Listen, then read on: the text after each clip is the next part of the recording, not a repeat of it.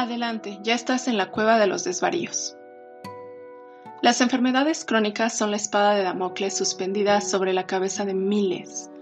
¿Por qué? 1. Un alto porcentaje no ha sido debidamente diagnosticado. 2. Los servicios de salud son deficientes e ineficientes. 3. El proceso de diagnóstico puede ser largo. 4. La información es confusa o inexistente. 5. El acceso a tratamientos y medicamentos es caro. 6. No hay grupos de apoyo como en otros países. 7. Una falta de empatía brutal. 8. No hay cura mágica. Todos sabemos cómo acaban. Las que acaban mal. Les voy a hablar de mi experiencia, de lo bueno, lo malo y lo surrealista, pasando por los ocho puntos que ya les mencioné. Mi salud comenzó a deteriorarse hace 12 años, más o menos. Entre los síntomas más notorios que presentaba estaban pérdida de peso, 11 kilos en 3-4 meses, kilos que no he recuperado en 12 años, fatiga crónica, anemia, migrañas y problemas gástricos. Como los problemas gástricos eran los más graves, yo padezco gastritis desde jovencita, empezamos por ahí. Encontré un gastroenterólogo y así empezó el peregrinar interminables análisis y estudios. Me han insertado tubos por todos lados. Y cuando digo todos, es todos. Medicamentos y dietas. Y no es que el problema no fuera el estómago. Tenía esofagitis, gastritis y yatal y todo en grado superlativo. El tratamiento se fue haciendo largo y la mejoría poca, necesitaba una cirugía, pero mi peso y la anemia no ayudaban. Tomó meses de tratamiento y dieta hipercalórica e hiperproteica. No sabía lo que le estaba haciendo a mi cuerpo, para llegar a un punto en que no corriera peligro. Como paciente, siempre tienes en la cabeza que una operación cambiará o mejorará muchas cosas en mi caso no fue así.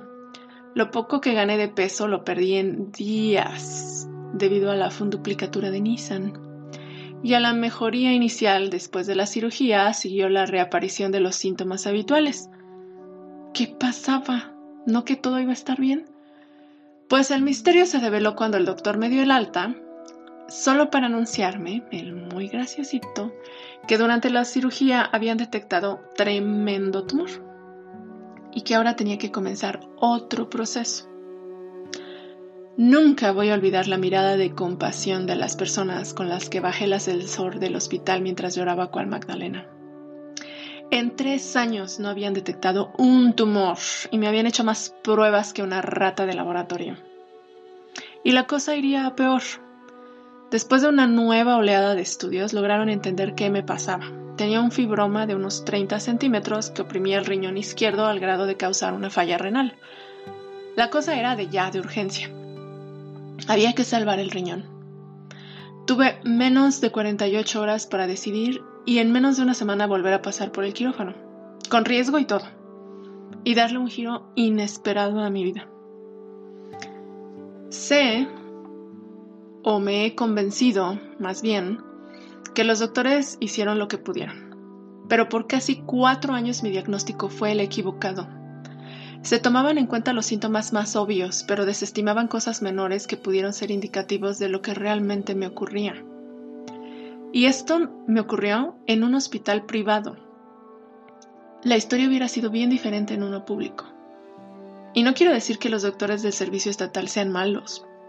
Mi doctora familiar en el IMSS, el Seguro Social, era buenísima y súper atinada, pero los doctores atienden a muchas personas al día, así que hay que llegar y explicar rápido y bien todo lo que uno tiene. Las citas de laboratorio, procedimientos y especialistas toman meses y en una ocasión me tocó llegar a mi cita para ultrasonido solo para encontrarme que el equipo no funcionaba, no tenían para cuándo repararlo, pero tampoco se tomaban la molestia de avisar a los pacientes. Y en otra ocasión me hicieron radiografías equivocadas y como no soy radióloga, pues ni cuenta me di. Todo está pagado por nuestros impuestos, pero es un desastre. Yo opté por pagar, lo cual expedita los servicios, pero no te garantiza el mejor tratamiento, honestamente. Y al cabo de un tiempo trabajas para pagar doctores y medicinas. Y ya que logras un diagnóstico certero, en mi caso enfermedad renal crónica estadio 2, sé bienvenido a este limbo nuboso de las enfermedades crónicas en el que si no investigas y te pones las pilas nadie te ilumina. El doctor Ever, mi nefrólogo, de hace dos años aproximadamente, fíjense nada más cuánto me tocó encontrar un nefrólogo, es un as que me hacía diagramas, me explica los parámetros de los análisis, por qué son malos o buenos y qué esperar según mi tratamiento. Y contesta todas mis preguntas y revisa todo lo que subrayo en los reportes de los técnicos de laboratorio. Al urólogo, por otra parte, me lo tengo que moler a preguntas, porque si no, me da la receta, la orden de laboratorio y hasta la próxima. Hasta parezco niña chiquita. ¿Qué es esto? ¿Para qué sirve esto otro? ¿Por qué este estudio? A eso hay que sumarle todo lo que leo y escucho de enfermedades renales, que a veces no es muy sano. Solo así puedo preguntar y entender qué le está pasando a mi cuerpo. Hasta para entender a la nutrióloga, busco información y hago pregunta tras pregunta. Por ejemplo, los oxalatos. Con todo, me siento bien perdida. Me gustaría que los médicos nos explicaran bien no solo lo que pasa con la enfermedad, sino también los efectos y síntomas colaterales que no solamente son físicos, también psíquicos y emocionales. A toda la confusión agréguenle las cuentas de hospital, doctor, farmacia y laboratorio. Hay que asegurarse de que el seguro de gastos médicos cubre todo, pero las enfermedades crónicas no suelen entrar en esos esquemas. Como ya mencioné, si tienes seguro social hay que armarse de paciencia y esperar lo mejor sobre todo ahora que hay escasez de medicinas y que los servicios son cada vez peores. Padecer una enfermedad crónica, incluso terminal, es formar parte de un ciclo bien trágico. Necesitas trabajar para pagar las cuentas, pero hay temporadas en que la enfermedad no te lo permite. Hay instituciones que apoyan muchísimo con las incapacidades y más ahora que se puede trabajar de manera remota, pero las hay que en cuanto te enfermas te botan. Sin trabajo no tienes seguro y tampoco pagas doctores.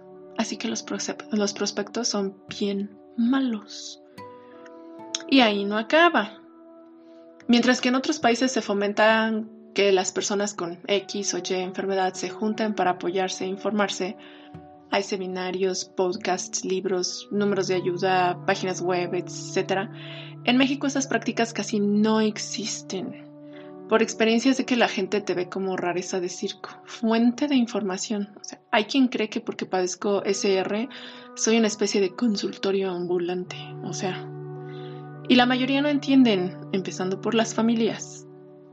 Terminé harta de los comentarios sarcásticos y hasta pasivo-agresivos acerca de mi pérdida de peso. No, no perdí kilos por no comer, no sean mensos de que me digan que no me cuido o que me recomienden vitaminas y chochos mágicos, los cuales, por cierto, no puedo tomar sin autorización médica porque dañan mis riñones como seguramente están dañando los suyos pedazos de burros.